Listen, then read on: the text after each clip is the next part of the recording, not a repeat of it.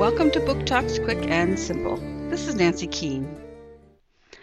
I spend a lot of time thinking about F words food, friends, fun, and funerals. That's right, funerals. So begins 12 year old Kip's story.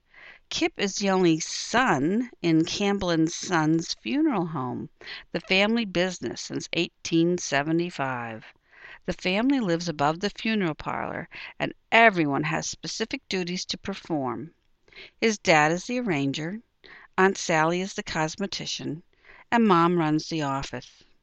Kip's job is managing the parking situation, but he has another talent that makes him really special.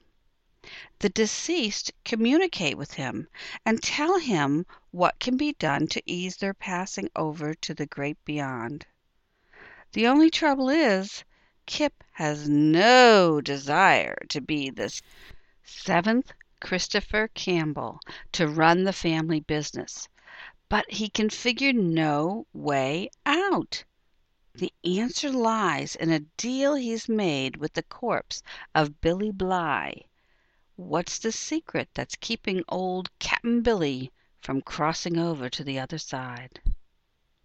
The Funeral Director's Son by Coleen Paratore. Simon & Schuster Books for Young Readers, 2008.